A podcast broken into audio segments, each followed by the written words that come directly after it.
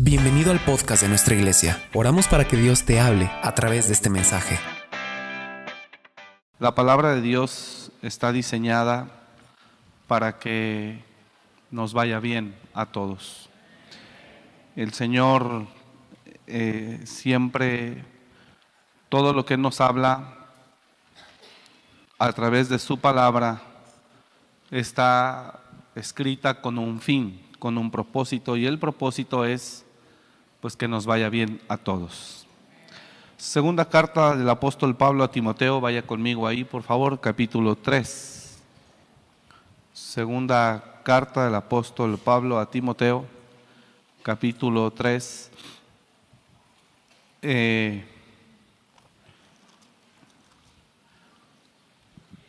y vamos a leer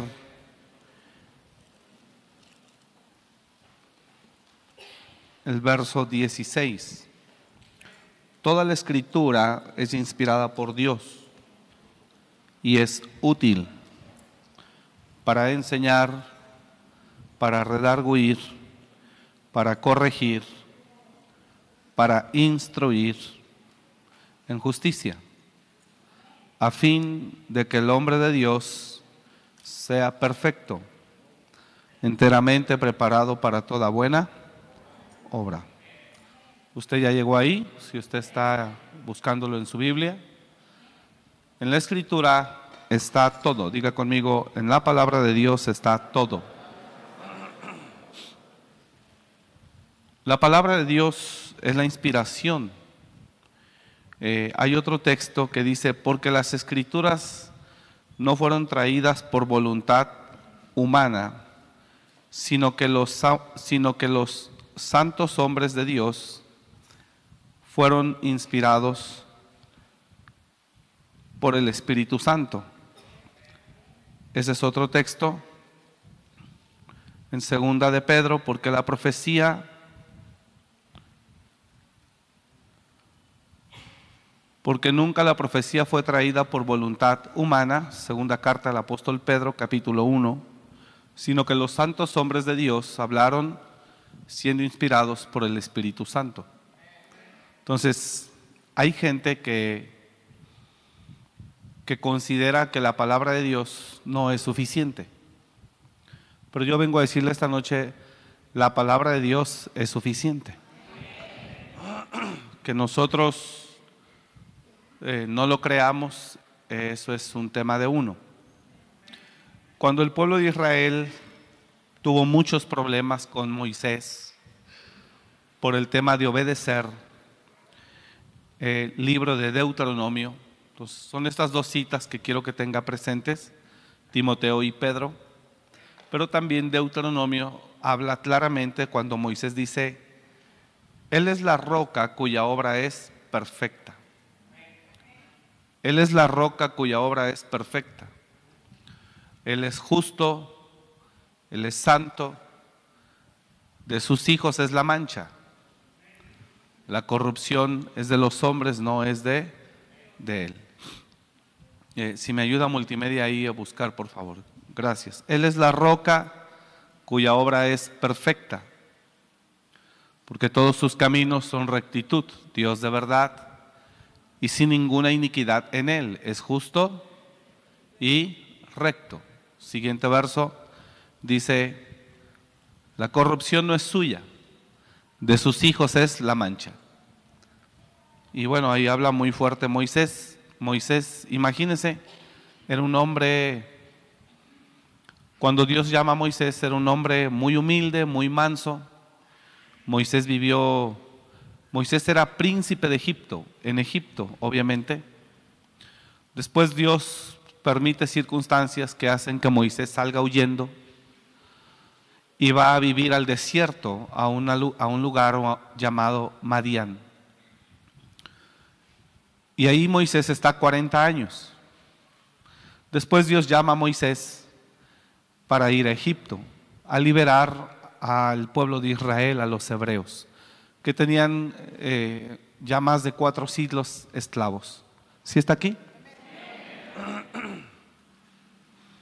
Cuando Moisés regresa a Egipto, sale como príncipe, regresa como un pastor, de ovejas.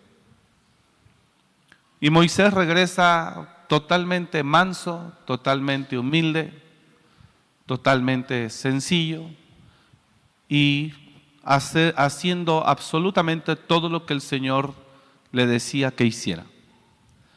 Ese Moisés que llegó muy manso y muy humilde, el pueblo, perdón que lo diga, pero el pueblo se lo acabó. De hecho, dice los salmos, y a Moisés le fue mal por causa de ellos. Moisés, después de haber sido el hombre más manso que había sobre la tierra, el líder que Dios escogió eh, para liberar al pueblo de Israel que estaba esclavo en Egipto. Si usted mira, el plan de Dios era ayudar a los mismos hebreos. Es increíble cómo peleamos contra el que nos quiere ayudar. Resistimos al que quiere nuestro bien. Es increíble cómo nos gusta consciente o inconscientemente ir en contra de lo correcto, de la instrucción, del consejo. Pero lo más increíble es, nos cuesta, es, es increíble cómo Dios Mira, el plan de Dios era hermoso. Los hebreos estaban esclavos en Egipto por más de cuatro siglos. Y el Señor viene a través de Moisés y los libera o los quiere liberar para llevarlos a una tierra de abundancia, dice la escritura, donde fluye leche y miel. Y es increíble cómo el Señor dice, te quiero ayudar, te quiero bendecir, quiero que vivas mejor. Y es increíble cómo los seres humanos, eh, perdón que lo diga, como si no pensáramos, como si no pensáramos.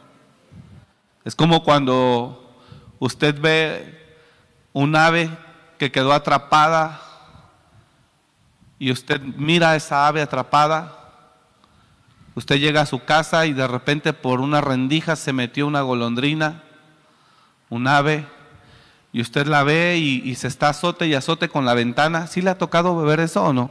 Porque quiere salir, pero no distingue el cristal y ¡pum! se da. Y vuelve a intentar y ¡pum! se vuelve a dar. Entonces lo que usted quiere es ayudarla, ya sea agarrándola, le abre la puerta, le abre la ventana, la ahuyenta hacia la salida correcta, pero el ave como no piensa, no entiende, el ave todavía se siente agredida. Lo mismo ocurre cuando usted ve algún tipo de especie, algún animal que queda atrapado y que la gente lo quiere ayudar, pero él tira mordidas. Tira mordidas porque no entiende que lo quieren ayudar.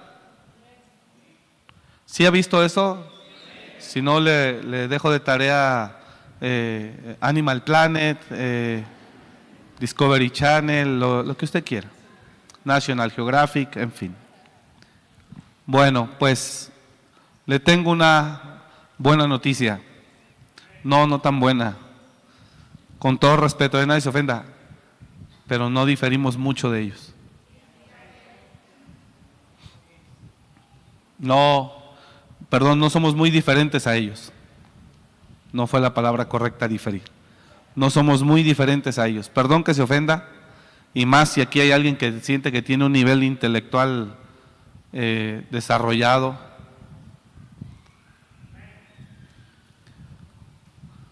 La escritura fue diseñada con esos dos textos que yo le estoy dando para que usted y yo vayamos de gloria en gloria y de victoria en victoria. La escritura fue diseñada, dice la escritura en Proverbios, porque la senda del justo es como la luz de la aurora, que va en aumento cada día hasta que el día es perfecto.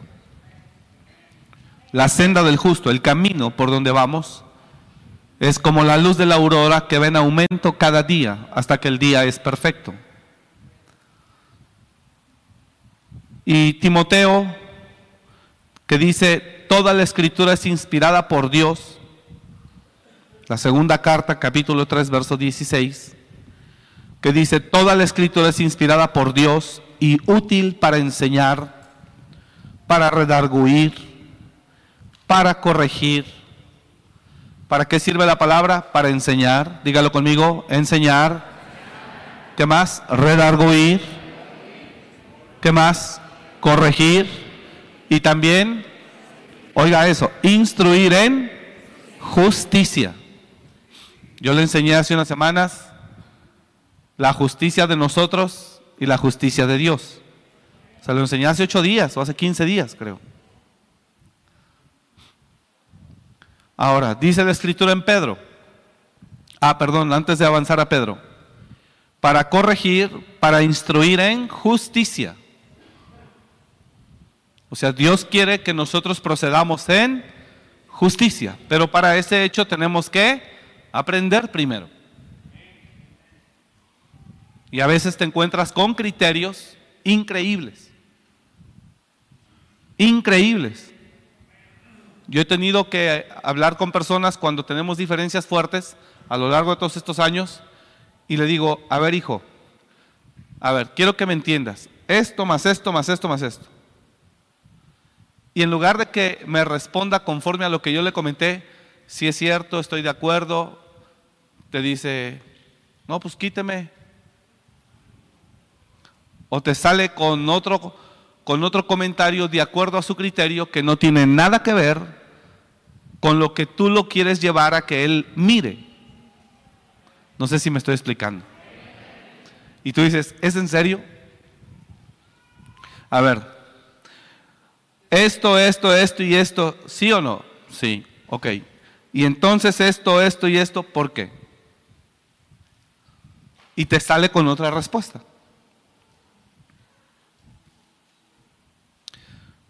La escritura es inspirada por Dios y es útil, útil para enseñar, para redarguir. Redarguir es juzgar tu proceder y hacerte entender que estuviste mal. Ejemplo, David va y le corta espaldas, a escondidas, la punta del manto del rey de Israel, llamado Saúl. Cuando David hace eso, inmediatamente es redarguido en su espíritu.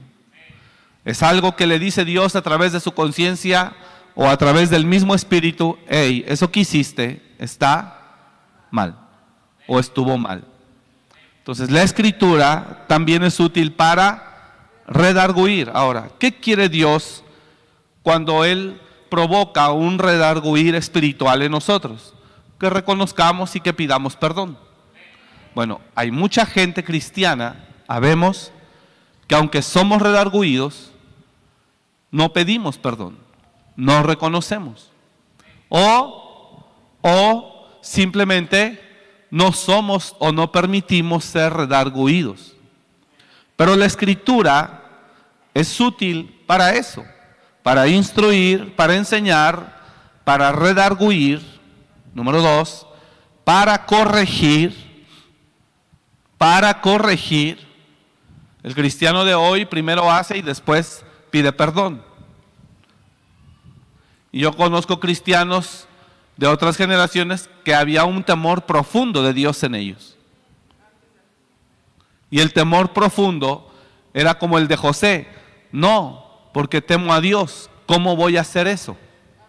No, los de hoy, sin ofender, sin ofender, los de hoy, los de hoy, no le importa. Lo hace y como ha escuchado mucho evangelio donde dice que no pasa nada, Dios lo ama y Dios lo perdona, pues lo hace. Y si el pastor donde está se enoja, pues se cambia de otra iglesia y siempre habrá un buen pastor, digo, un buen pastor que lo reciba. Porque ya los pastores ya no son pastores, son postores. Que la gente se va siempre con el mejor pastor.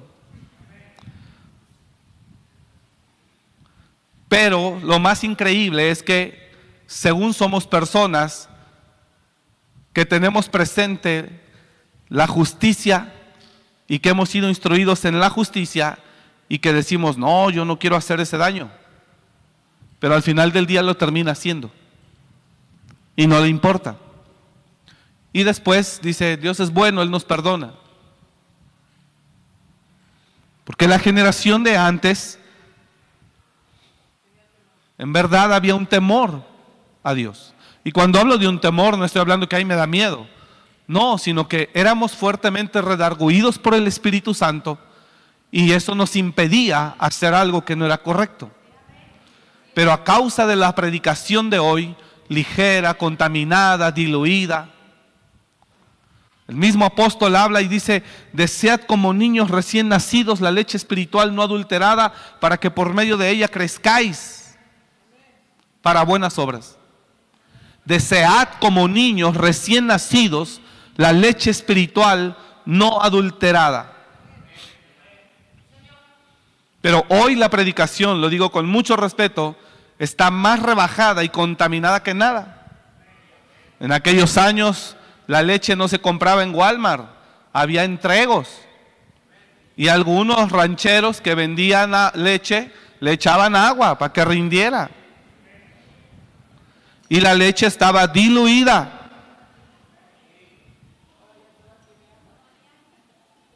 Ya nos acostumbramos a la diluida porque todas tienen agua ahora. Desead como niños recién nacidos. Gracias René, me escucho muy bien, gracias, de verdad. Así como digo una cosa, digo otra. Un aplauso a René y a todo su equipo. Ah. Desead como niños recién nacidos. Oiga eso. Desead como niños recién nacidos la leche espiritual no adulterada para que por ella crezcáis para salvación. Entonces, hoy el cristiano, por el evangelio que ha oído, que se le ha predicado, el temor no existe más.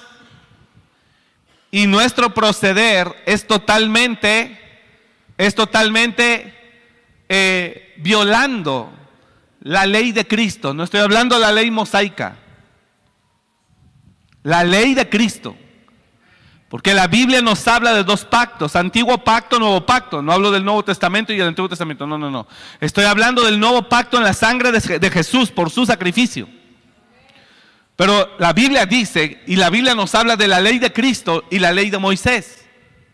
Y usted y yo no estamos bajo la ley de Moisés, estamos bajo la ley de Cristo. Pero el hecho de estar bajo la ley de Cristo no significa que la vamos a violentar. Hebreos 10:26 es muy claro. Hebreos 10:26.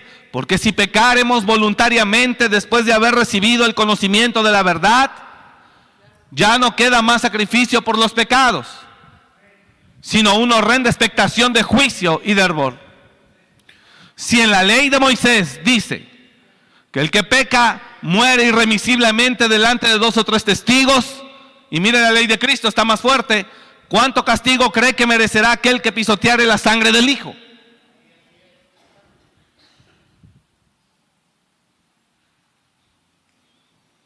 No estamos bajo la ley, no. Bajo la ley mosaica, no. Estamos bajo la ley de Cristo. Pero mire lo que dice acerca de la ley de Cristo. Hebreos capítulo 10, verso 26. Otra vez. Yo me lo sé de memoria, pero ahí está. Porque si pecaremos, bueno, el cristiano de hoy peca voluntariamente. Y peca voluntariamente porque tiene un evangelio torcido como doctrina, como enseñanza. Dos, porque ha perdido el temor a Jehová. Y por eso hoy aún lo que la escritura dice que no hagamos, lo hacemos. El cristiano de antes teníamos un temor tan grande que no, solteros no íbamos a tomar a una mujer que no fuera cristiana, en el caso de los hombres. Había un temor profundo, porque la enseñanza era profunda. Hoy no. Hoy el cristiano tiene su novio en la escuela que ni, ni cree en Dios. Y se le olvida lo que dice Santiago, oh almas adúlteras. ¿No, ignora, ¿No sabéis que la amistad del mundo es enemistad contra Dios? Cualquiera pues que se, que se haga amigo del mundo se constituye enemigo de Dios. ¿O ignoras que las escrituras dicen que Dios te anhela celosamente? ¿O ignoras eso? Pero hoy no. Hoy es más fuerte mi deseo, mi alma, mi gusto, mi pasión que la palabra de Dios en mi corazón. Hoy es más fuerte lo que yo quiero que lo que la escritura dice. Por eso se ha detenido de los cielos la lluvia. Por eso la bendición no ha fluido como usted y yo quisiéramos. Porque estamos torcidos en medio de una generación torcida y perversa. Y con esa mente perversa es difícil poder ser instruido en justicia. Es difícil tener el criterio basado en la justicia divina. Si está comprendiendo la palabra esta noche?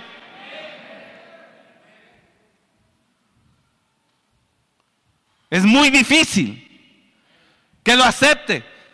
Todo lo puro es puro para los puros, mas para los corrompidos e incrédulos nada les es puro, pues su propia mente está corrompida. Oh almas adúlteras, ¿no sabéis que la amistad del mundo es enemistad contra Dios? Cualquiera pues, cualquiera pues, cualquiera pues, cualquiera. ¿Qué es cualquiera? Cristianos, congregantes, líderes, pastores, ministros, lo que sea. Santiago habla a la iglesia, no habla al mundo. Cualquiera pues Oh almas adúlteras, ¿no sabéis que la amistad del mundo es enemistad contra Dios? Cualquiera pues que quiera ser amigo del mundo se constituye enemigo de Dios. Pero cuando hay una contaminación de alma y de cuerpo, cuando hay una contaminación de alma, la fornicación entenebrece la mente, la cega, corrompe su alma, pierde el temor de Dios y por eso su proceder diario, que está lleno de maldad, lleno de iniquidad, ni siquiera lo mira. Cuando la persona está llena de maldad y de iniquidad, ni siquiera mira que su proceder es perverso, es malo. Ni siquiera mira que su proceder absolutamente comparado con la palabra de Dios es totalmente injusto. Es totalmente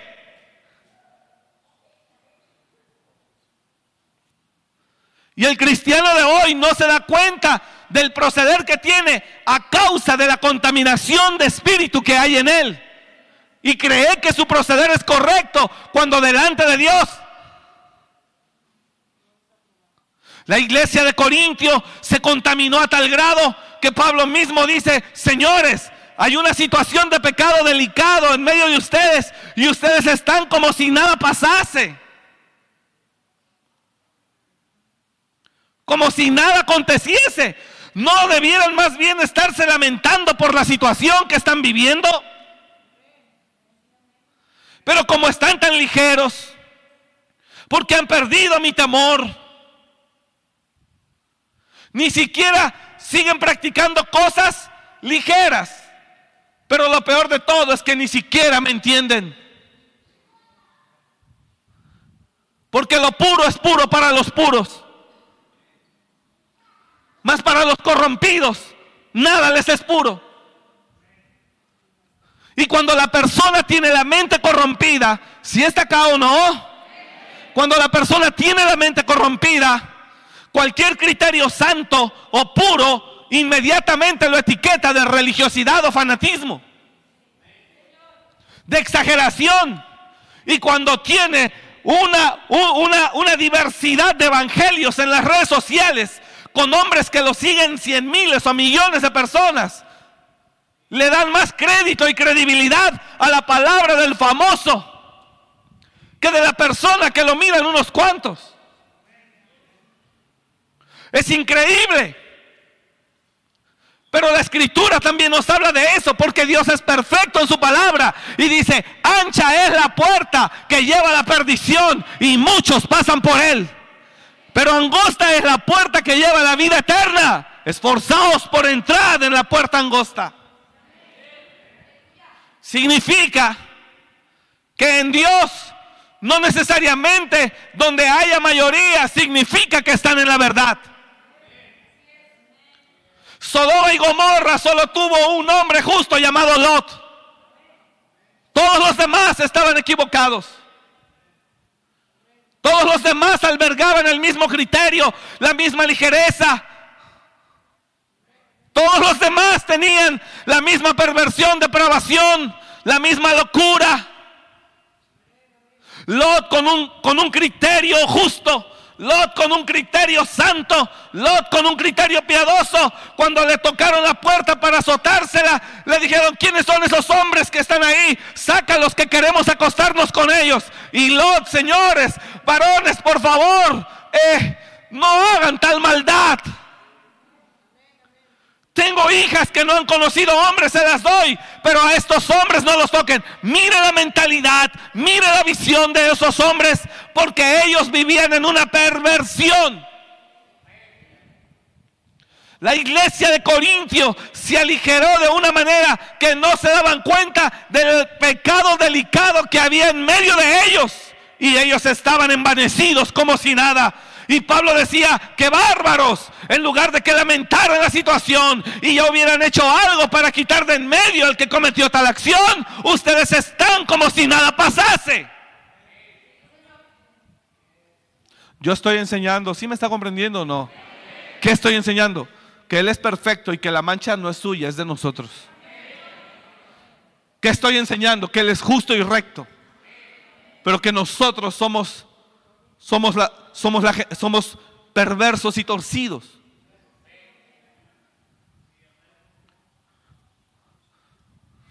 Ahora estás tú corrompido, estás tú corrompido, estás tú corrompido, estás tú corrompido. Y llega alguien justo en la justicia de Dios, en el temor de Dios, y te quiere instruir. Y tú lo llamas fanático, y lo llamas religioso, y lo llamas loco exagerado, y lo llamas extremista, y lo llamas de todo.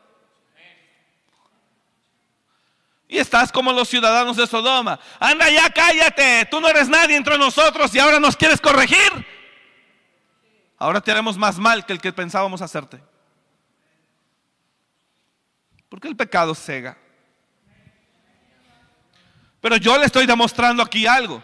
La palabra de Dios fue diseñada en perfección para nuestro crecimiento, para nuestra trascendencia en la vida, para, para vivir bien, para vivir mejor, para mejorar, para avanzar. La palabra de Dios fue diseñada para que estemos bien y no nos falte nada. Solo es cuestión de andar en ella. Solo es cuestión de caminar en ella. Solo es cuestión de creerla. No necesita nada más. La palabra de Dios es suficiente. La palabra de Dios es suficiente.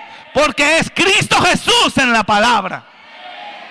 La Biblia habla de Jesús desde el principio hasta el fin. La Biblia habla de Jesús el personaje principal de la escritura es Jesús. Él es el alfa y el omega, el principio y el fin. Él es el alfa y el omega, el principio y el fin. No hay otro. Él estaba desde antes y estará cuando todo acabe.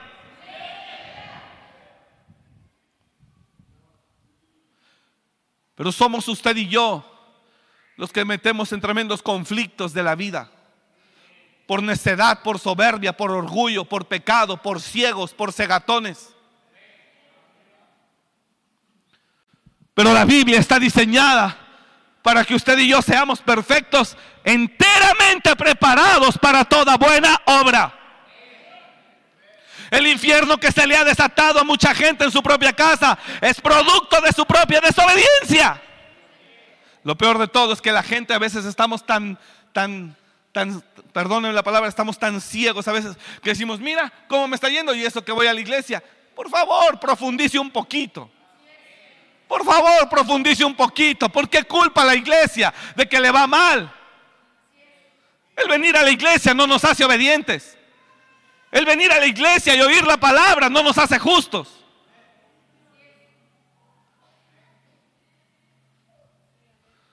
Nuestras acciones es lo que nos hace justos. Y la Biblia habla de hombres temerosos de Dios y justos. Había un hombre en Cesarea, Un hombre llamado Cornelio, este era varón justo, varón piadoso, temeroso de Dios, con toda su casa. Hechos. Había un hombre temeroso de Dios, justo. Pero nos hemos aligerado tanto. Había en Cesarea un hombre llamado Cornelio, centurión de la llamada compañía, la italiana, piadoso y temeroso de Dios con toda su casa. Y hacía muchas limosnas al pueblo y oraba a Dios siempre.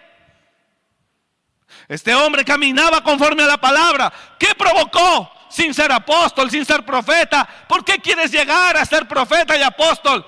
Mejor busca ser justo. Ser piadoso y ser temeroso de Dios. No busque los nombres ni los títulos. No busque ser apóstol. Porque siendo apóstol, siendo profeta o siendo pastor, aún puede estar lleno de perversión, de corrupción, de maldad, de iniquidad, de impiedad. Un título no lo limpia. Recibir un título no lo indemniza de sus faltas y delitos. Lo que Dios quiere de nosotros no es que seamos apóstoles ni profetas. Quiere que seamos justos, piadosos, temerosos de Dios. Y aunque usted no sea apóstol ni profeta, si está acá la iglesia, hola acá, hola acá. Y aunque usted no sea apóstol ni profeta, pero si es justo verdaderamente a los ojos de Dios, el cielo enviará un ángel para hablar con usted. Oiga esto, María no era profeta. María no era pastora. Hoy conozco esa, esa ansiedad de algunas mujeres por ser profetas. Al diablo con eso. Y algunos mentirosos que llegan según apóstoles y ven al pastor y automáticamente a la esposa la llama profeta. Tarados que no saben.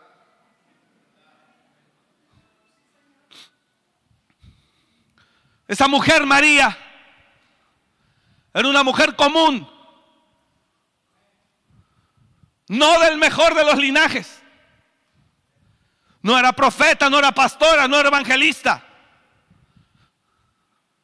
No era apóstola, que no dudo que ya la inventen.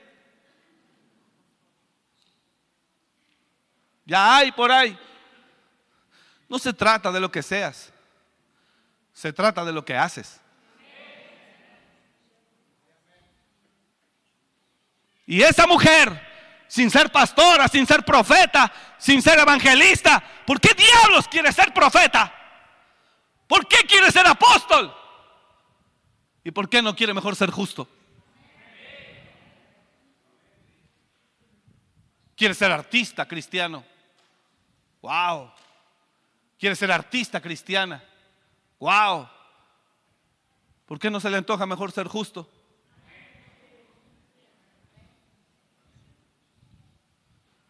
Olvídese de los títulos, no sirven para nada.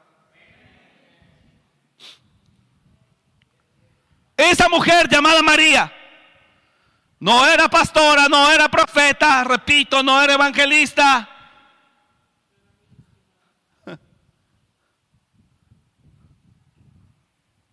Bendita entre las mujeres. Y se le aparece un ángel y le dice, tú concebirás un hijo.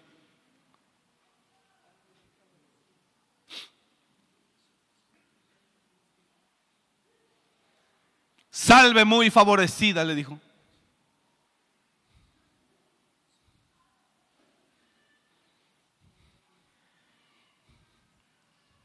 Profetas, solo llenos de arrogancia, que nos encanta que nos sirvan, que nos atiendan, que nos tiren la alfombra roja de la iglesia.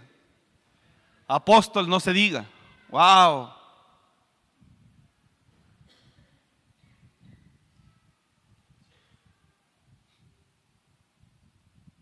Estamos mal. Dios quiere gente justa.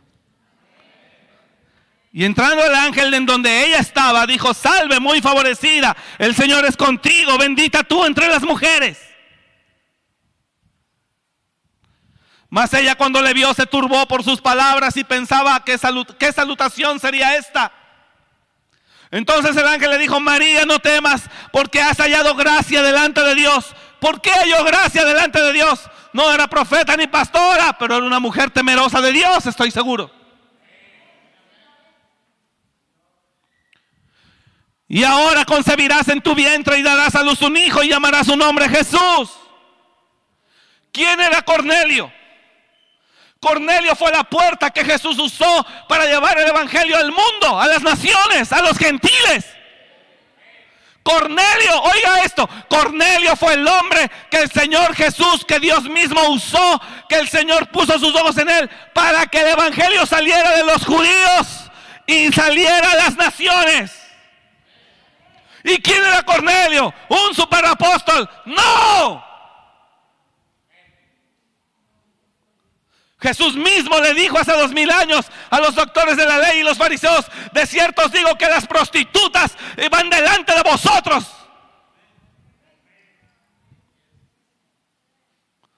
Las prostitutas van delante de vosotros. Entrarán, le está diciendo, serán más bienvenidas, mejor bienvenidas ellas que a ustedes, doctores, maestros de la ley, eruditos de teología.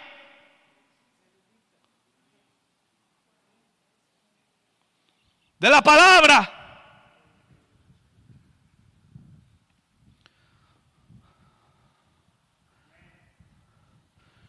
¿Cuál de los dos hizo la voluntad de su padre? Dijeron ellos, el primero. Jesús les dijo, de cierto os digo que los publicanos y las rameras van delante de vosotros al reino de Dios. Entonces no se trata de ser cristiano, se trata de ser justo. Pero todo torcido, ¿cómo podrá ser justo? La misma palabra limpia. Pero si no la recibes, ¿cómo te limpia? Juan 15, ya vosotros estáis limpios por la palabra que os he hablado. Permaneced en mí y yo en vosotros. Ya vosotros estáis limpios por la palabra que os he hablado. Permaneced en mí y yo en vosotros. La palabra limpia. Dígalo conmigo, por favor, la palabra limpia. ¿Si está acá o no? ¿Si me comprende la iglesia? La palabra fue diseñada para que usted y yo seamos enteramente preparados para toda buena obra.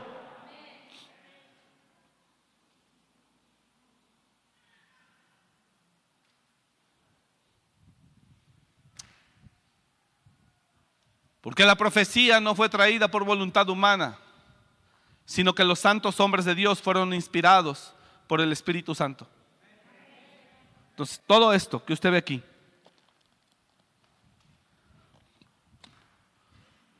fue inspirada por el Espíritu Santo.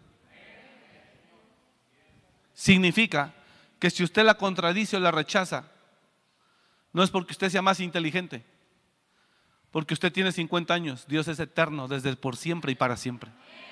Nadie le puede enseñar a Él. Si necesitar algo, dice el Señor, no te lo pediría a ti. ¿Qué casa me puedes edificar? Mi estrado está en los cielos y en la tierra mis pies. ¿Qué casa me puedes edificar con tres dedos justo, junto al polvo de la tierra? Entonces, de manera que te levantas tú, se levanta alguien, un ateo, un científico, un filósofo, y empieza a cuestionar la escritura de Dios. Es un torcido corrupto que quiere justificar lo ciego que es. Porque la escritura es perfecta, preparada para toda buena obra. Él es el rey de reyes y señor de señores. Y no hay quien le pueda decir por qué haces esto. Todo lo que le estoy diciendo está en la escritura. ¿Y quién le podrá decir a Dios por qué haces así? Pero la gente está tan torcida. Se sale de la oficina. No estoy de acuerdo. No lo veo igual. ¿Y quién le, quién le dio oportunidad de verlo como usted quiera? La Biblia está establecida, la palabra está establecida. El que ama a Dios entrará a la palabra, aceptará la palabra, comerá la palabra, vivirá la palabra y andará en la palabra. No hay por dónde contender. Pablo mismo le dice a Timoteo, y evita las discusiones y las cuestiones necias y filosofías que no llevan a nada, solo contiendas. La palabra no está para ser contendida, la palabra está para ser aceptada, la palabra está para ser vivida pero es uno que está tan torcido, tan sucio, perdóneme. tan lleno de inmundicia, de basura, de porquería, de contaminación de alma y de cuerpo, que impide que veamos la palabra. Miramos, miramos con ojos, miramos con lentes cubiertos, empañados. Pablo dice, cuando era niño, hablaba como niño, pensaba como niño, actuaba como niño, juzgaba como niño. Mas cuando ya fui hombre, dejé lo que era de niño. Ahora vemos por el espejo, pero veremos un día cara a cara.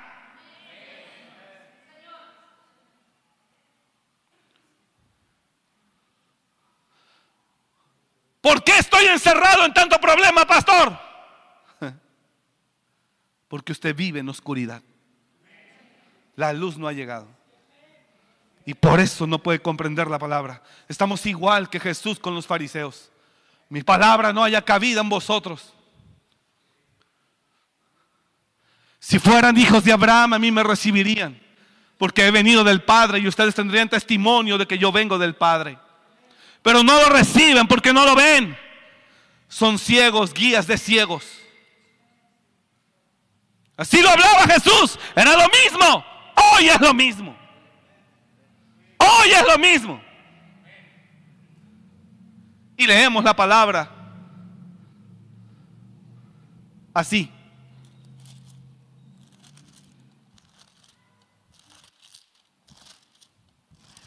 Y así vamos al mundo, creemos que lo sabemos todo. Somos ciegos por la oscuridad en la que vivimos, por la corrupción que opera. Él es justo y Él es recto. Su obra es perfecta. La corrupción no es suya. De sus hijos es la mancha.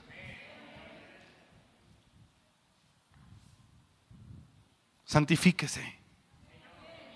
Límpiese. Porque sin santidad nadie podrá ver al Señor.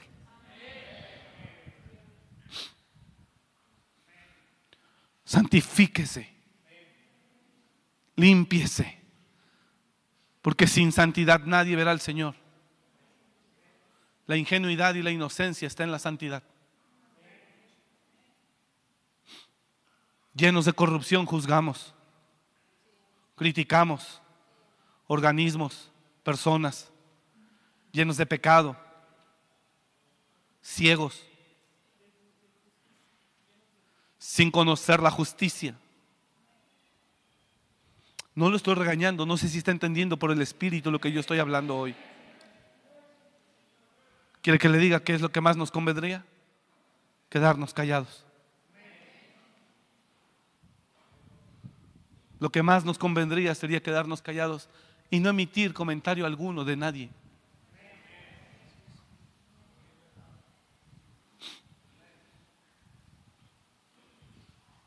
Con mucho amor se lo digo, somos ciegos todavía. Ni siquiera hemos entendido lo que significa la ley de Cristo. Y la ley de Cristo es amarás a tu prójimo como a, como a ti mismo. ¿Y cuántos aquí se tan grande? Y se lo digo aquí públicamente, no me importa. Descubrí que en la propia alabanza aquí no se hablan dos personas. Desde hace meses. Wow, pero ahí están ministrando. Y para vergüenza de ellos lo digo y de nosotros, porque lamentablemente representamos el reino. Chismes, pleitos y contiendas. Qué hipocresía más grande.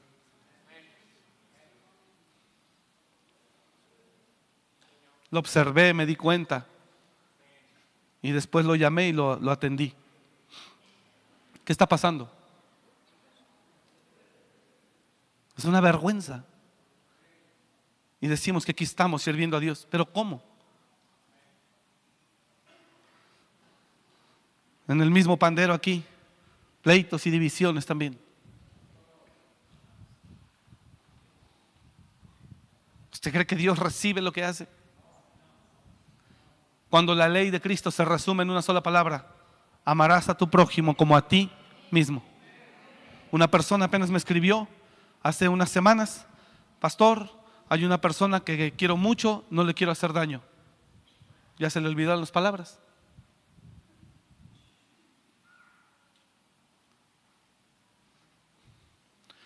Pero ¿por qué no nos podemos dar cuenta de ese proceder que tenemos? ¿Sí me está comprendiendo? Porque estamos llenos de corrupción. Y cuando alguien está lleno de corrupción no le puede decir no a la tentación, no le puede decir no a esa cosa eh, mala vida, no le puede decir no a ese negocio y ese dinero que sobró que no se contabilizó, no le puede decir no a esa tentación porque estamos llenos de corrupción.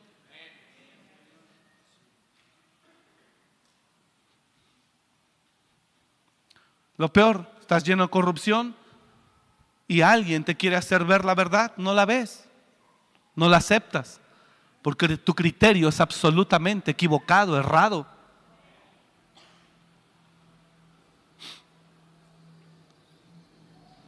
El cristiano de antes ni siquiera ha entrado a todo lo que él iba a hablar.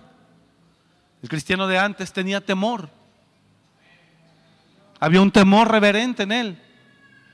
Un temor como el que había en José, para ilustrárselo y que usted entienda que es temor. José, una mujer quería que se acostara con él, la esposa de Potifar.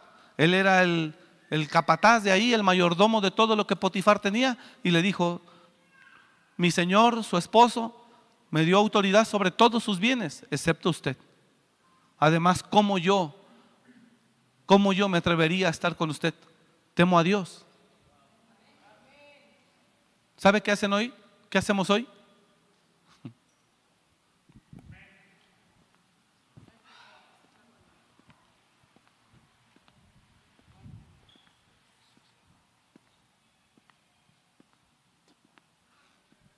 Se nos hace tan fácil, somos tan ligeros.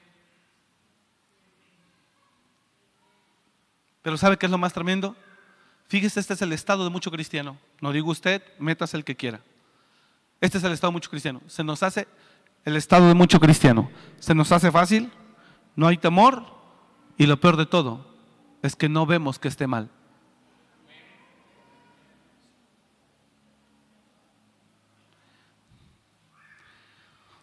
Conociendo a Dios, no le glorificaron como a Dios ni le dieron gracias. Romanos capítulo 1 sino que se envanecieron en sus razonamientos y su necio corazón fue entenebrecido.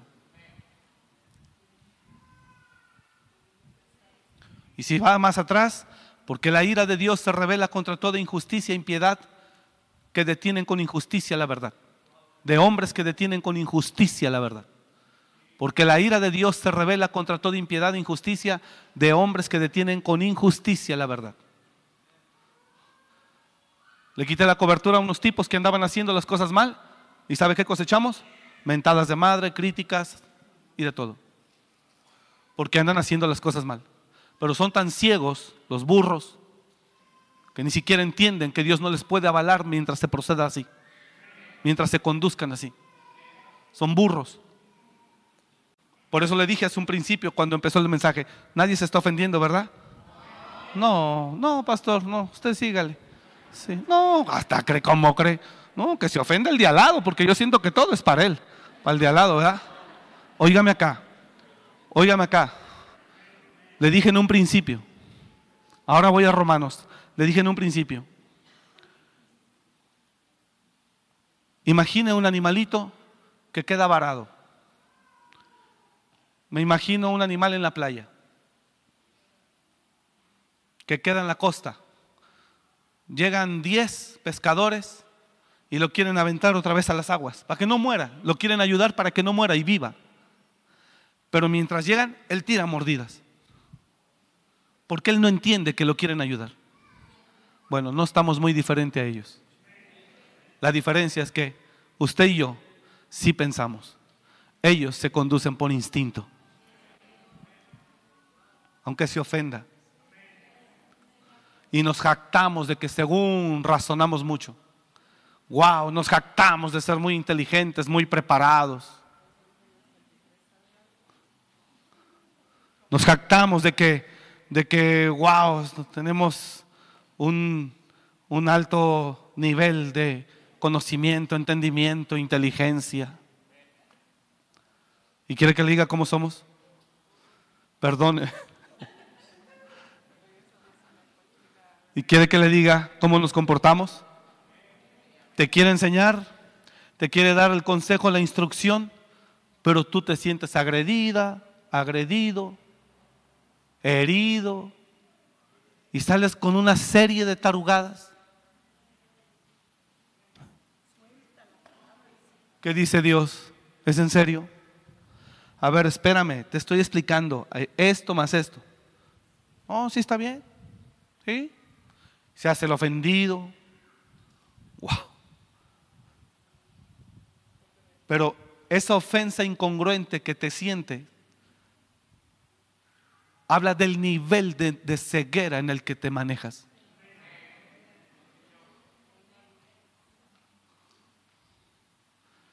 Simplemente no lo puedes entender.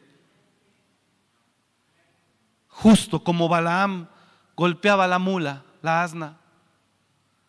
Porque Balaam no veía al ángel que estaba enfrente de la mula y la mula sí la veía. Sí lo veía. Y Dios cómo se levanta y le dice, la mula se echó y no quiso seguir caminando porque me vio. Pero tú, que eres más burro que la burra, no me viste. A ver, ¿por qué has golpeado a tu asna estas tres veces? Mira qué desierto, yo te golpearía a ti, también te mataría a ella, como la dijiste que la quieres matar. Porque el cielo mira todo. Dije, el cielo mira todo. El diablo nos ha engañado haciéndonos creer que somos seres inteligentes. Y todo eso nació en el huerto del Edén. Con que Dios dijo que no comieran de ese árbol. Claro, Dios dijo que no, dijo Eva. Lo que no sabes es que si comes serás como Dios y tendrás conocimiento del bien y del mal. Y comió. Cuando come, entonces entra, sale de la dimensión de la santidad y entra a la dimensión de la corrupción, de la maldad. Y lo podemos mirar con Abel y Caín, que fueron el primer fruto de Adán y Eva. ¿Sí me está escuchando o no? Entonces, cuando la persona está torcida, hablar con ella, con él, simplemente no lo ve, no lo entiende, no lo acepta. No, no, no. no lo ve, no lo entiende, porque hay tanta corrupción dentro de él. Lo tremendo es que mientras esa corrupción esté dentro de él, se le va a hacer fácil que todo. No te cases con inconverso, se casa. No, no, ni se casa, se junta. Porque para el puro todo es puro, pero para el corrompido, ¿qué tiene de malo? Son exagerados, son religiosos. Y entonces la persona que hay corrupción en ella se maneja, hermano, en una ligereza, en una ligereza impresionante. Impresionante. Y estamos camino al infierno creyendo que vamos camino al cielo. Ese es el engaño. Porque la ira de Dios se revela contra toda impiedad e injusticia de hombres que detienen con injusticia la verdad. Porque la ira de Dios, revíselo, Romanos, usted no, aquí mírelo. Porque la ira de Dios se revela, se manifiesta desde el cielo contra toda impiedad e injusticia de los hombres que detienen con qué? ¿Con qué? La verdad.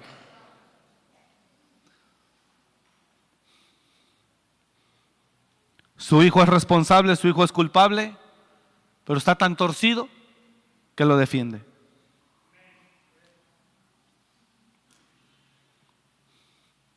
¿Y saben qué se basa? Pues es que es mi sangre. Lo increíble de esto, Lo increíble de esto es que nos manejamos así, pero creemos que no estamos haciendo nada malo. Tanta ligereza, por tanta contaminación y tanta... Se nos hace fácil hacer. Repito, Pablo decía, de cierto se oye que entre vosotros hay pecado que ni siquiera entre la gente del mundo se, se practica. Y ustedes están envanecidos como si nada pasase. ¿No, se debieron, ¿No debieron haber, más bien haber lamentado? Ahí está. ¿Qué necesitamos, hermanos? Ser limpiados. Y cuando seas limpiado, te vas a dar cuenta de la magnitud de tus acciones. Y te vas y nos vamos a lamentar y arrastrar pidiendo perdón. Pero hoy con la mancha no puede uno dimensionar lo grave de nuestras acciones.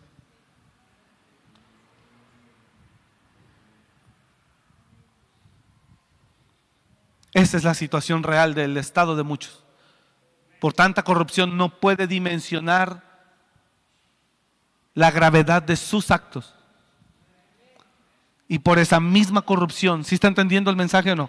Y por esa misma corrupción no puede permitir que sea instruido en justicia.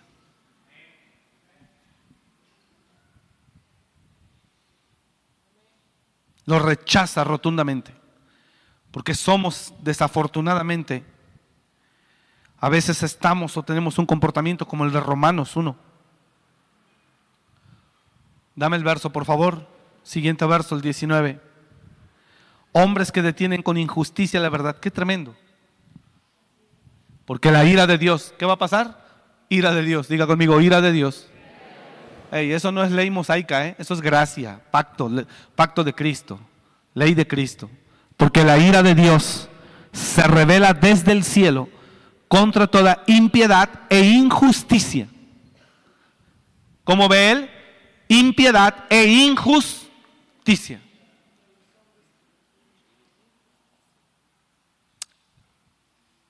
Estamos cruzando límites. Con tanta ligereza estamos cruzando barreras y límites. Y estamos entrando a un campo peligroso. El campo peligroso donde Dios puede determinar sobre tu alma. El cuerpo a Él no le importa. Dimensione eso si quiere. No me entendió. Tan ligero que empiezas a cruzar límites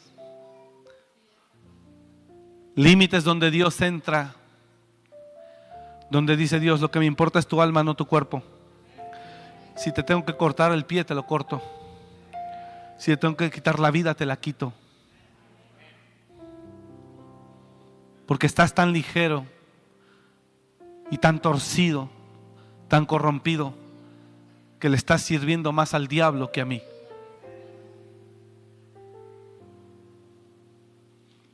Estás entrando, que una enfermedad terminal no la descarto, porque no hay quien frene tu locura, no hay quien frene tu maldad, no hay quien frene tu atrevimiento, tu ligereza, no hay quien frene, perdón lo que digo, tu cinismo. Estás entrando a un campo donde quiero que entiendas, Omar, que tu cuerpo físico es lo que menos me importa porque el día de la salvación yo daré cuerpos glorificados. Así que si crees que me importa tu cuerpo, me importa un comino. A mí lo que me importa es tu alma. Y si tengo que quitarte ese maldito cuerpo que te está llevando a esa corrupción, te lo voy a quitar.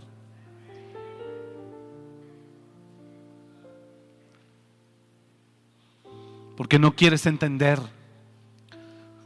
Porque no quieres razonar conforme a mis dichos ni a mis palabras razonas conforme a tu locura, razonas conforme a tu corrupción. ¿Alguien está entendiendo la palabra esta noche?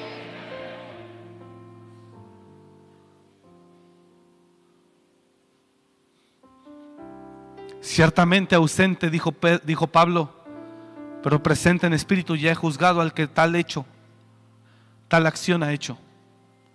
Reunido mi espíritu y vosotros, he determinado que el tal sea entregado a Satanás, a fin de que se destruya su carne, pero su espíritu sea salvo en el día del Señor.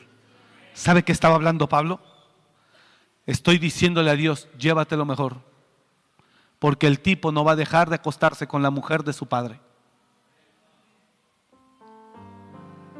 Llévatelo. Señores, señores que estamos aquí, caer en un error, cometer error a todos nos puede pasar. Recrearnos en él, recrearnos en él es otro tema. Tropezar es una cosa, mantenernos ahí. Usted se acerca al campo. Porque Dios no va a tolerar que mucho tiempo procedas con esa maldad con la que te mueves.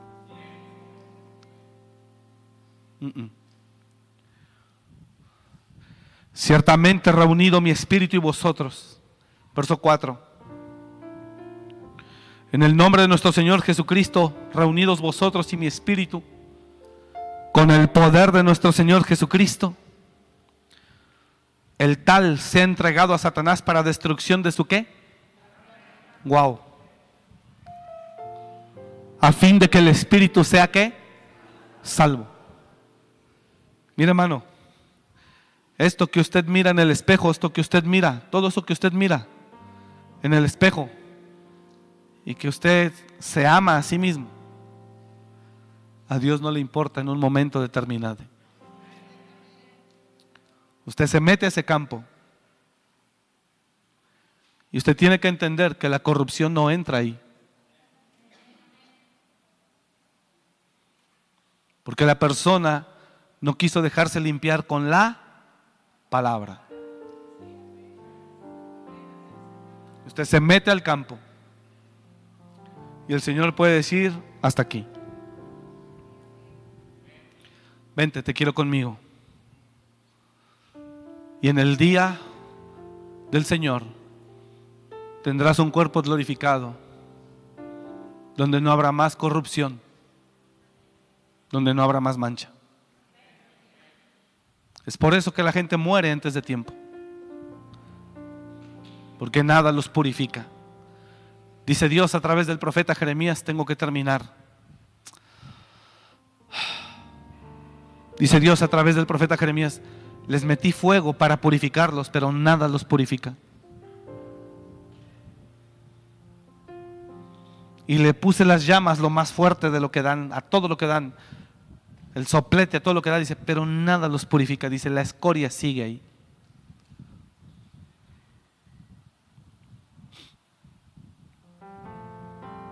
Hay gente que está tan ciega que no solamente no solamente no acepta, ataca.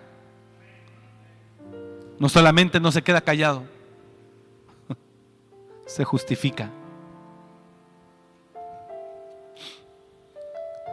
Cuando Pedro escribe a las autoridades, acerca a las autoridades, dice, mientras que los ángeles que son mayores en potencia y en fuerza, no se atreven a decir mal de las autoridades superiores, pero estos, lo mismo, como animales irracionales, que no piensan, nacidos para destrucción,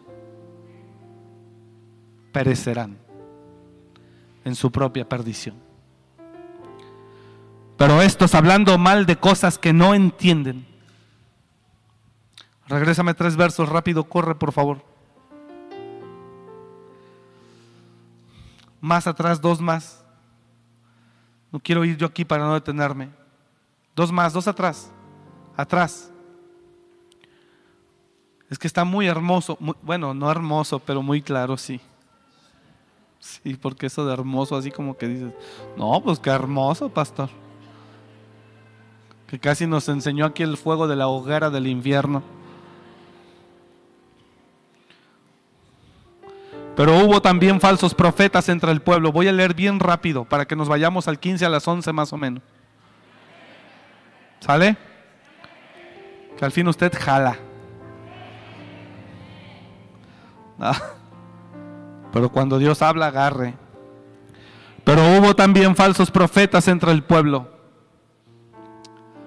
Como habrá entre vosotros falsos maestros. Esos hay abundan hoy.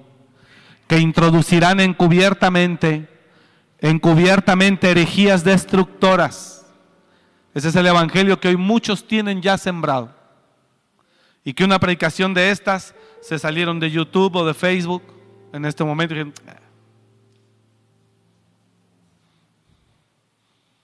Que les cuesta mucho.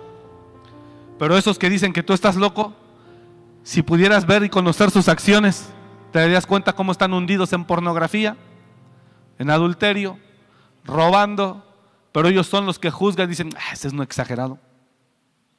Míralos. Tómales el celular para que veas lo que encuentras ahí. Tómales el celular, esos que juzgan la palabra, que no les es limpia. Porque todo lo puro es puro para los puros, pero esos que abren la boca como animales que no entienden, porque siempre hablan de cosas que no entienden. Esos que se creen justos y que juzgan la palabra de Dios, la predicación. Que dices tú, bueno, si fueran santos en verdad, le damos crédito a lo que dicen. Revísales el fregado celular. Nomás revísaselo.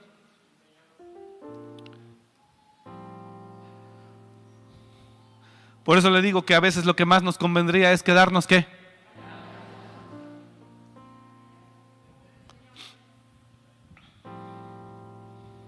Hace un tiempo, antes de la pandemia, yo empecé a mirar un comportamiento en muchos servidores, gente de nosotros, y de repente les caía una auditoría a su celular, inesperada. Llegaban a la oficina, hola hijo, hola, a ver, préstame tu celular. ¿Eh? ¿Cómo? Préstame tu celular. Y me lo prestaba, bien bloqueado quítale el bloqueo. ¿Pero para qué paz? ¿Qué le importa? Quítale el bloqueo.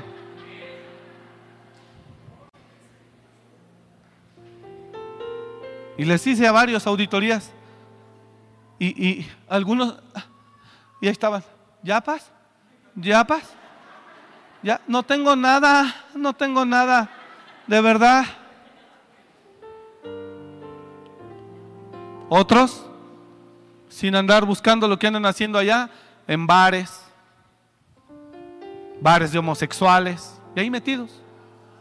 En serio, y aquí nos llega la información. Bien grabados ellos y ni cuenta se dan, tan como tarados, bien borrachos ahí, ni cuenta se dan que los graban. Y todo llega acá. Solo.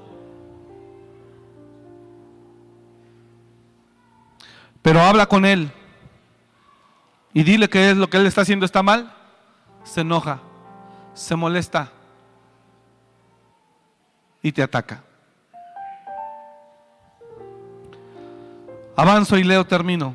Pero hubo también falsos profetas entre el pueblo, como habrá entre vosotros falsos maestros, que introducirán encubiertamente esas herejías destructoras encubiertas, introducidas, ya están dentro de nosotros. Y aún negarán al Señor que los rescató atrayendo sobre sí mismos, ¿qué dice? Destrucción, ¿qué? Que la gente no se da, cuando la gente, quiero que me entienda el mensaje, cuando la gente está corrompida y contaminada, ni siquiera se da cuenta a qué grado está procediendo con una maldad tremendísima. Como los habitantes de Sodoma que querían darle violín hasta Los Ángeles. Para que entienda pues.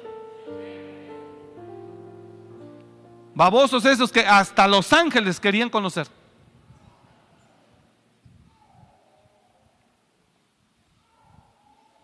Dominados por demonios. Dios santo, todos. Y muchos, mire, esos profetas falsos que introducirán encubiertamente herejías destructoras, dice, y muchos seguirán sus disoluciones, por causa de los cuales el camino de la verdad, el de la verdad, el camino será blasfemado. Siguiente. Y por avaricia, eso es otro tema también. Y por avaricia venderán un evangelio barato. Harán mercadería de vosotros con palabras fingidas. Sobre los tales, dice el Señor, Pedro. El Señor a través de Pedro, sobre los tales. Ya de largo tiempo la condenación no se tarda.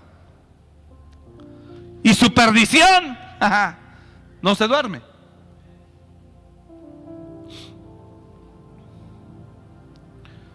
Porque si Dios, ahí está bien tremendo, ley de Cristo, porque si Dios no perdonó a los ángeles que pecaron, eso es para que reflexionemos, sino que arrojándolos al infierno, los entregó a prisiones de oscuridad para ser reservados al juicio.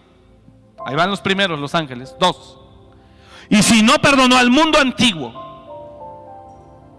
sino que guardó a Noé, pregonero de justicia, con otras siete personas, trayendo el diluvio sobre el mundo de los impíos. Ahí van dos. Nos está diciendo, porque si Dios, ¿sí está entendiendo o no? Porque si Dios no perdonó a los ángeles que pecaron y los arrojó al infierno para el día del juicio, y no perdonó al mundo antiguo, salvo a Noé, que fue hallado justo. Noé tampoco era profeta, pastor, evangelista, maestro. Job tampoco era pastor, profeta, evangelista, apóstol, maestro. Y si no perdonó al mundo antiguo, sino que guardó a Noé, pregonero de de justicia. Que no importa lo que usted sea. Pastor o artista cristiano. Apóstol, superapóstol. No dudo que por ahí inventen otro. Patriarca, obispo.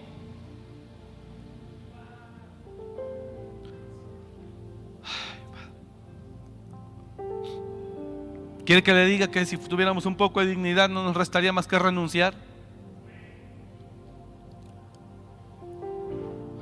Sino que guardó Noé pregonero de justicia con otras siete personas, trayendo el diluvio sobre el mundo de los impíos. Tercero. Y si condenó por destrucción a las ciudades de Sodoma y de Gomorra, y si condenó por destrucción a las ciudades de Sodoma y de Gomorra, reduciéndolas a ceniza y poniéndolas de ejemplo a los que habían de vivir impíamente. O sea que ese ejemplo lo tenemos para los que hoy vivimos impíamente. Y está diciendo que no los perdonó a ellos, ni a ellos, ni a ellos. Poniéndolas de ejemplo a los que vivimos impíamente. Y solo libró de Sodoma y Gomorra al justo Lot, otra vez justicia justicia. No dice, y libró el profeta. Entonces, otra vez, ¿por qué quieres ser pastor? ¿Por qué quieres ser apóstol o profeta?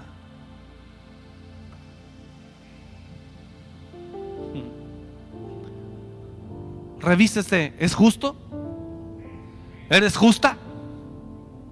¿Por qué quieres ser artista cristiano? ¿Eres justo? ¿Eres justa? Salmista adorador. ¿Eres justo? Soy apóstol. Al diablo con que seas apóstol. ¿Eres justo?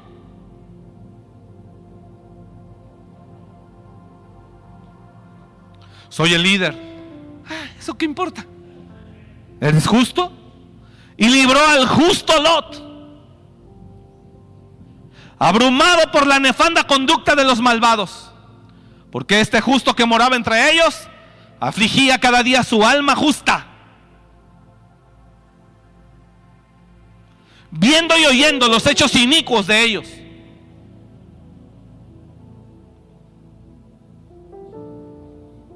Oí una persona que dijo, no quiero saber nada de fulano de tal. ¿Quién diablos eres tú para decir no quiero saber de él? Ah, no, es San Justicia caminando. ¿Es San Justicia? No. Si es San Justicia, tiene todo el derecho. Y a veces somos más injustos que el que creemos que es injusto.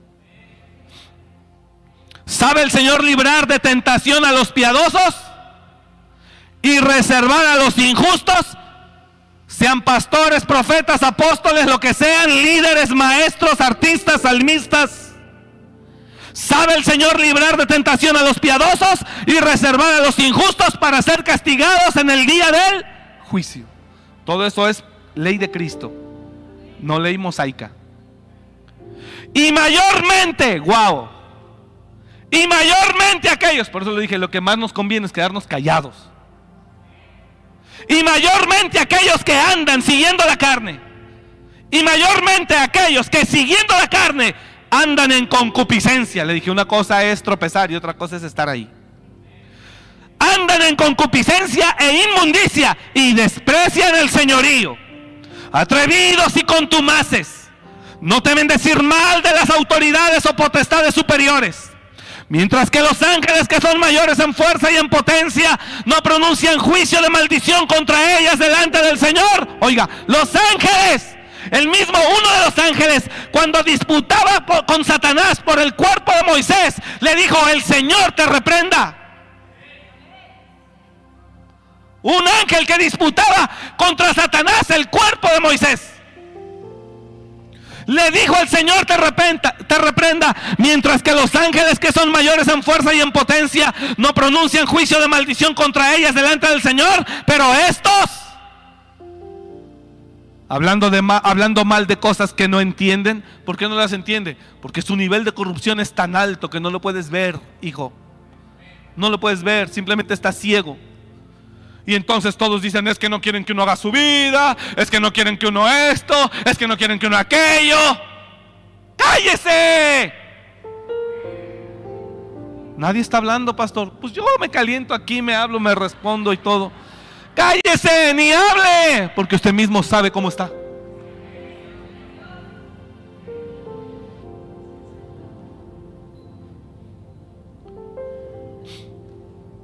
Sí, está como para respirar profundo. No es que es real. Ah, ¿Usted cree que yo le vengo a predicar aquí porque yo soy santo? No, hermano, yo estoy sentado aquí en espíritu. Ahí estoy aplastado igual que usted. Ahí estoy. Es en serio. Pero Dios es tan bueno que aún usa a este corrupto para hablarle a usted. Pero es por amor al pueblo, por amor a usted. Yo mismo escucho la palabra. Yo no sé qué voy a hablar, solo oro y le digo, dame palabra. Ya concluí. Pero estos hablando mal de cosas que no entienden como animales irracionales, nacidos para presa y destrucción perecerán en su propia. Perdónanos, Señor. Ten misericordia. Y entonces yo mirando el proceder de gente que colabora con nosotros en diferentes áreas y ministerios, mirando que se atreven con ligereza a hacer esto y aquello y aquello, aquello, digo, ¿es en serio? Y cuando hablas con ellos se defienden como gatos boca arriba, que no es cierto, que no es cierto, que no es cierto, que no es cierto. Cuando le estás comprobando aquí con los pelos en la mano, perdóneme la palabra, está diciendo, mira, no, pues está bien, está bien,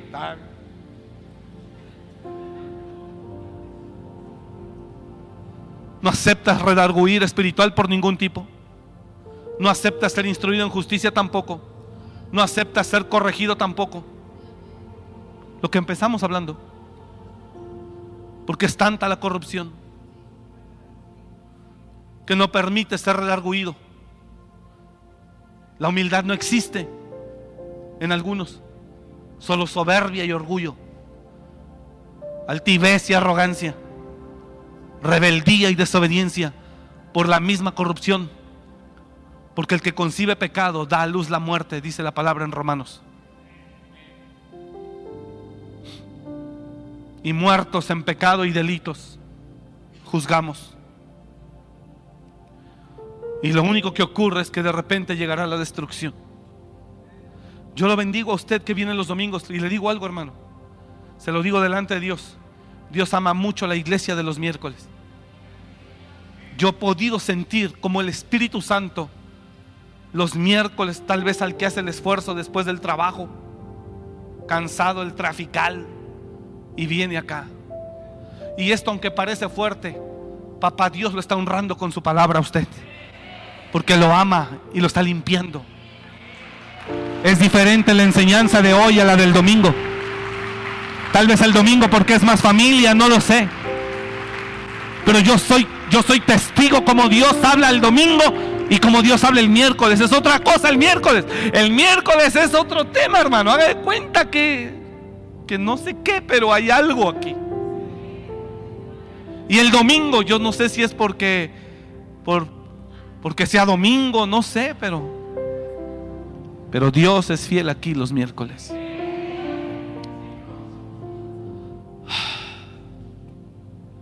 Vamos, limpiémonos. Que Dios quite toda ceguera. Y deje de sentirse lo que no es. Mejor busque ser justo. Dejemos de sentirnos lo que no somos. Y aprenda los títulos. Eso es una cochinada que no sirve para nada. Nada más enaltecen. Perdone que lo diga así. Hablo títulos ministeriales. Los títulos no sirven para nada. Solo nos pierden. Nos hacen sentirnos. Yo he tratado con pastores. Cuando eran ovejas antes de ser pastores, servían bien bonito. Nada más entraron a una posición de ministerio. No, les encanta que les sirvan, que les den, que les atiendan, que guau, que aquí, que acá. Ah. A veces estamos en peores condiciones como ministros que como ovejas. Condiciones espirituales. ¿Cuántos reconocemos que necesitamos ser limpiados? Me da gusto la iglesia que está ahí atrás, gloria a Dios. ¿Cuántos reconocemos que necesitamos ser lavados con la sangre, hermano? Señor, ten piedad. Ten piedad. Ten piedad de mí, Señor.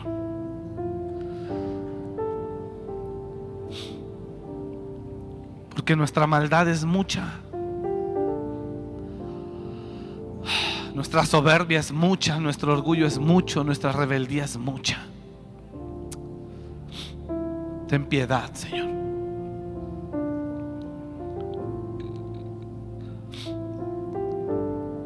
Límpianos con la sangre de tu Hijo Jesús.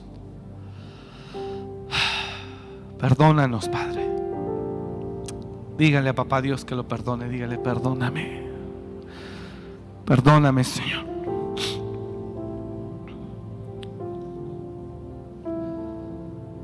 Límpiame. Solo un minuto, ya nos vamos. Ahí, ore y dígale a Dios. Mientras está este canto, purifícame.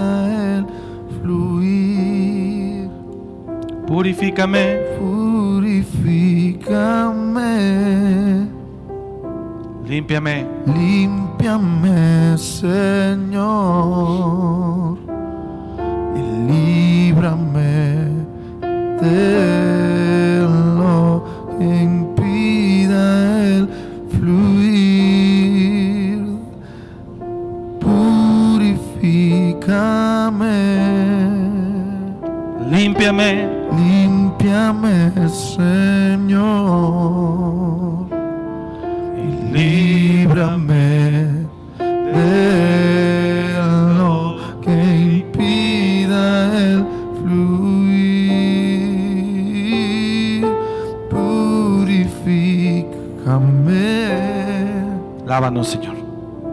límpiame, Señor. Lávanos. Y líbrame Tu palabra es perfecta. Pero somos nosotros, Señor. De tu amor. Tu palabra es perfecta, pero somos nosotros, Señor.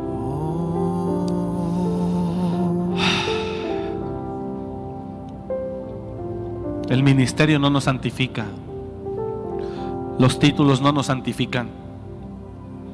El servicio no nos santifica. El estar aquí no nos santifica como oyentes. Pero el buscar tu rostro sí. Límpianos, Padre. Reconocemos que la corrupción es mucha. Y esa corrupción nos lleva a ser malos sin darnos cuenta. Límpianos en el nombre de Jesús. Somos ciegos, Señor, que necesitamos, Señor, mirar. Por favor, abre nuestros ojos. Perdona nuestras maldades. Perdona nuestros pecados. Perdónanos, Señor. En el nombre de Jesús, perdónanos. Y ayúdanos, Señor, redargúyenos. Hoy abrimos nuestro corazón para ser redarguidos. Hoy abrimos nuestro corazón para ser instruidos. Toda maldad se va de nuestra vida ahora. En el nombre de Jesús, toda maldad le echamos fuera de nuestra vida. Toda ligereza le echamos fuera de nuestra vida. En el nombre de Jesús. Límpianos, Padre. Purifícame. Purifícame. Límpiame, Señor.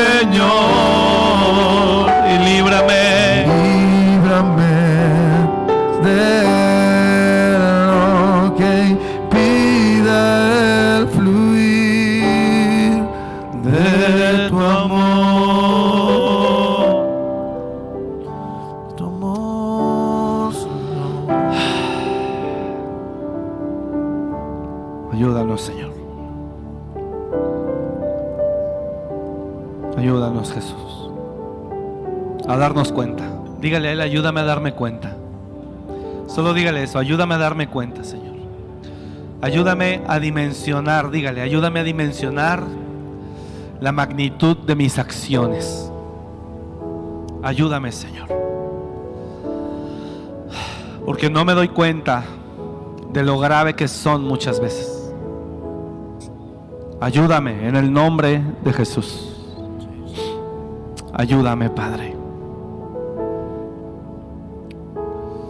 Y lávame. Con la sangre de tu Hijo, lávame. Purifícame. Purifícame. Pídaselo a Él. Límpiame, Señor. Puede ponerse de pie, por favor. Líbrame de lo que Levante sus manos, dígale, purifícame. Purifícame. Límpiame, Señor.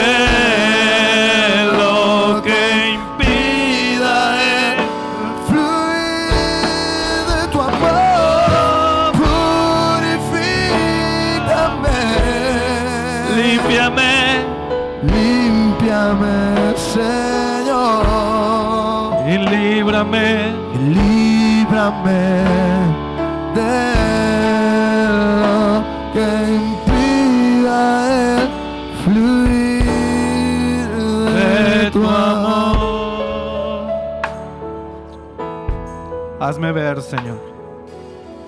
Hazme ver. Haznos ver, Padre. Haznos ver, Jesús. Queremos mirar como tú miras. Instruyenos en justicia para ser perfectos delante de ti. Instruyenos, Padre, porque hemos dejado de mirarlo. En el nombre de Jesús. Señor, yo sé que es tiempo de irnos. Yo sé que es tiempo de cerrar. Aunque aquí deberíamos continuar. pero te damos gracias por lo que nos has dado.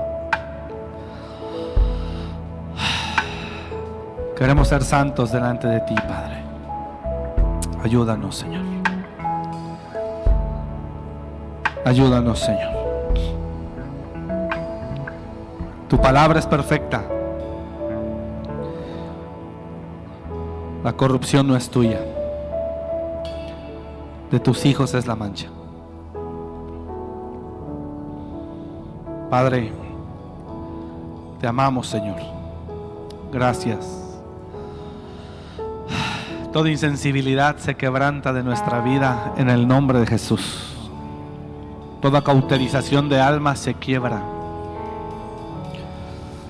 Todo lo que el diablo sembró en nosotros para no dejarnos ver la magnitud de nuestras acciones, hoy se arranca en el nombre de Jesús. Y el temor reverente vuelve a tu iglesia, Señor. En el nombre de Jesús de Nazaret. Padre, gracias. Diga conmigo, gracias, Señor. Gracias, Padre, por tu palabra. Gracias. Yo la recibo con humildad y con gratitud. Gracias, Señor. En el nombre de Jesús, gracias. Te amamos y te bendecimos. Gracias, Señor. Gracias. Antes de que aplauda, míreme por favor, abra sus ojos. El mundo allá afuera es malo y no se da cuenta que es malo por tanta corrupción. Yo he atendido casos últimamente de el abuso es tan descarado. Lo digo con dolor y con respeto a las autoridades. Ellos mismos se conducen como delincuencia organizada. Caes en sus garras y están buscando la forma de cómo sacar dinero a base de mentiras. Pero allá afuera no se dan cuenta que son malos.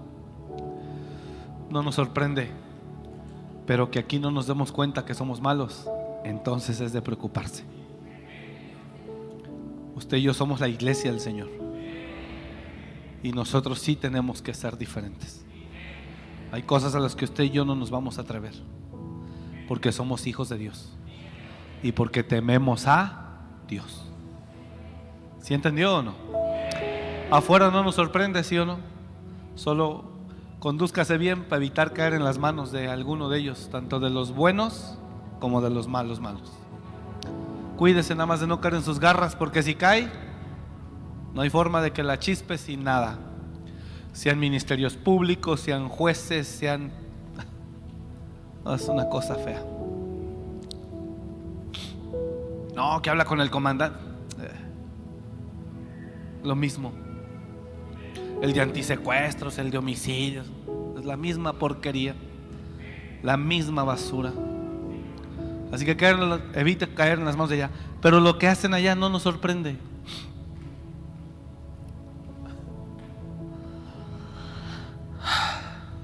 Pero que nos ocurra aquí, ahí sí.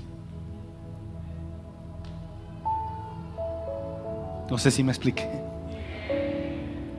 Que Dios nos libre. Ayúdanos, Padre, a caminar en un temor reverente. Padre, gracias. Bendigo a tu iglesia. Hermano, lo bendigo. Que Dios lo lleve con bien a casa, le dé descanso, lo renueve y el día de mañana usted vaya bendecido a trabajar. Si usted es fiel con su Dios en sus ofrendas, lo que usted le da a Él, le bendigo y le pido a Dios que el Señor le multiplique. En el nombre de Jesús. Amén. Que la paz de Dios esté con usted. Dios le bendiga. Gracias. Gracias por escuchar este mensaje. Comparte y suscríbete. Para más información de nuestro ministerio visita www.amoryrestauracionmorelia.org.